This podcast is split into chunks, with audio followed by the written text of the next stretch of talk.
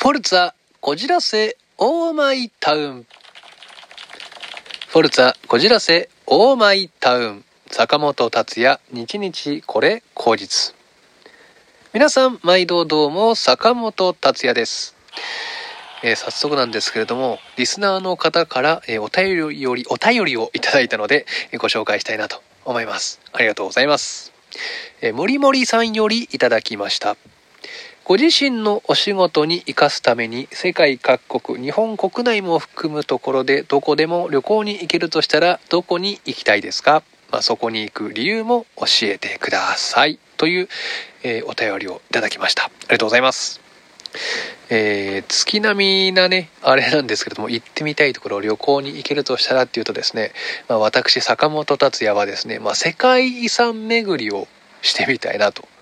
思うんですよね。まああの本当にね 月並みと言いますかあれなんですけれどもなんでかっていうとあのまあ歴史的なね価値があったりとかもあると思うんですけれども、まあ、そういったところっていうのは、まあ、多くの人がね集まったりもするのである種のパワースポットになるのかなと思うんです。なのでまあそういうねいろんな人が集まる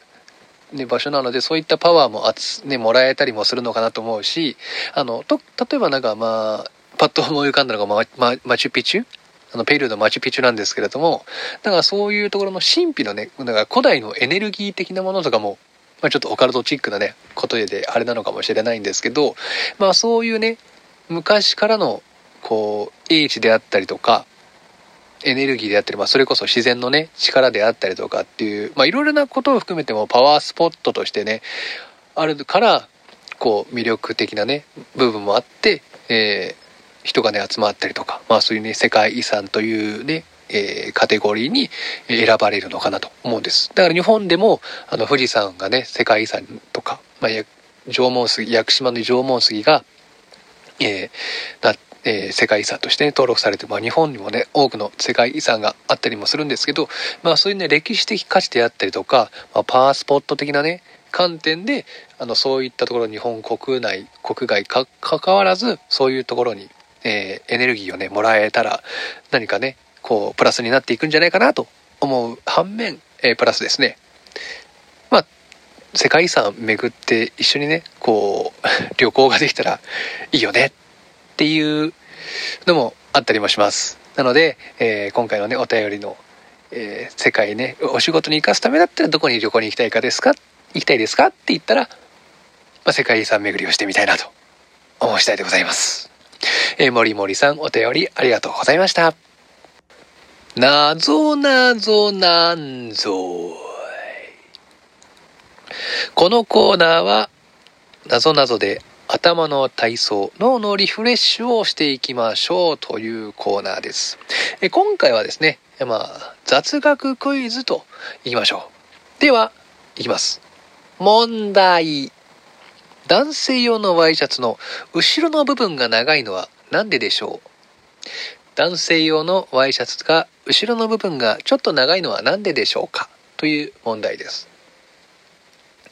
えーまあ普通のね、まあ、T シャツであったりとかっていうとこう真四角と言いますか。ねあの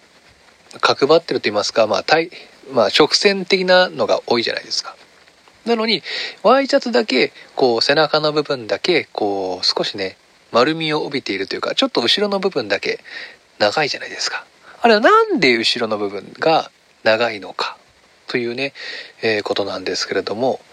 これは昔のね文化的なものなんだそうです、まあ、文化と言いますか、えー名残なんだそうですけれどもそれは何の名残なのかということですね。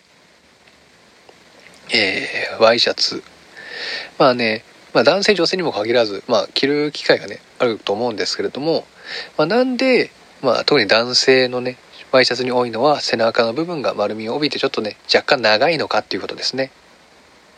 あのまあこれはですね男性特有のものになるのかなと思います。僕も聞いた時にあああそうなんだということで、えーちょっとね納得したというか、まあ、男性ならねはあそういうことかと、えー共感してもらえる答えなのかなと思うんですけれども、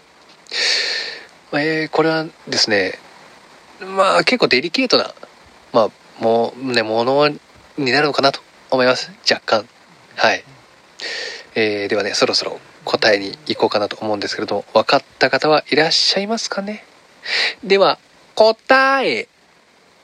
男性用のワイシャツの、えー後ろの部分がちょっと長いのは何ででしょうかという問題。その答えはですねえーあれはですね昔はもっと、えー背中の部分ですね後ろの部分が長かったんだそうです。それで後ろから前に、えーまあ、股っていうんですかね股を通して前でボタンを止めるっていうんで、まあ、パンツの代わりだったんですね。パンツの代わり。なので、えーまあ、下着と、まあ、ワイシャツ昔は下着と同様用のね扱いだったらしくて、えーまあ、後ろにある、まあ、裾の部分を前に持ってきて、まあ、前でねボタンで止めて、えーっていう、まあ、パンツっていうか下着の代わりに、え使われていた名残で今のこの後ろの部分がね長かったということなんだそうです、えーちょっと今ではね考えられないというかちょっと改めていくと「ん？おや?」って思うんですけれども、まあ、その頃はそれが主流だったんだそうです、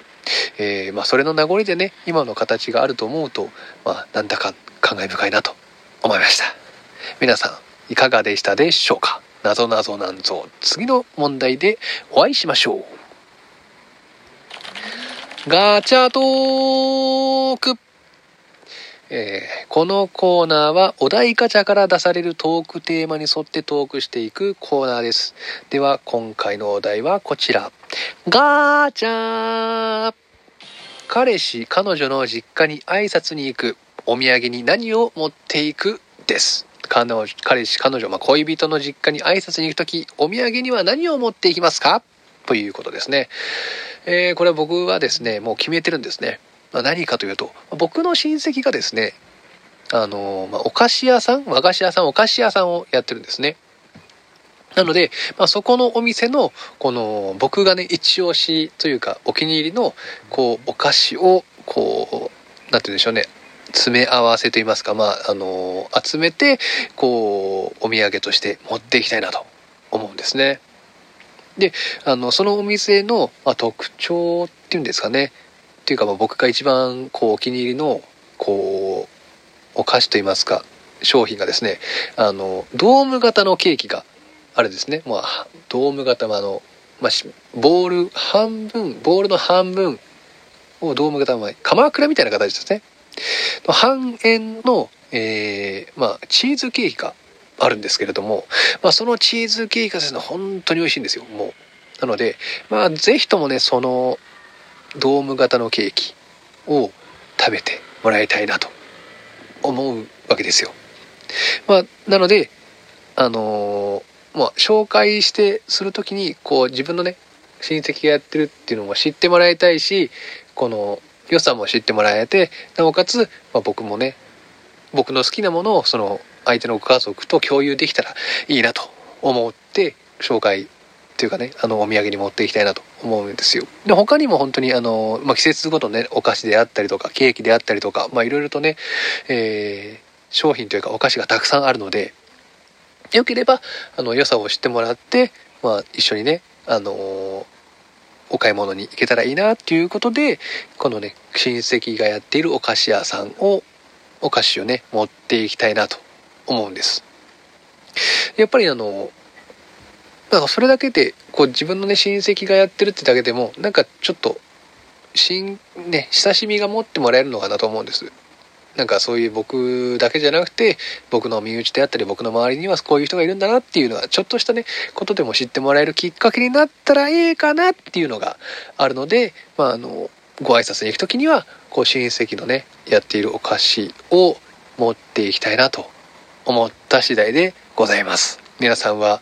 何を持っていくんでしょうか今回のテーマ、えー彼氏彼女の実家に挨拶に行くお土産に何を持っていきますかでした。さてこのラジオトークでは皆様から応援のお便りメッセージ感想なぞなぞなんぞに対しての問題であったり感想なんかも募集しているのでぜひともよろしくお願いします。坂本達也の、えー日々これ口実えー今回は以上でございます。それではまたお会いしましょう。さようなら。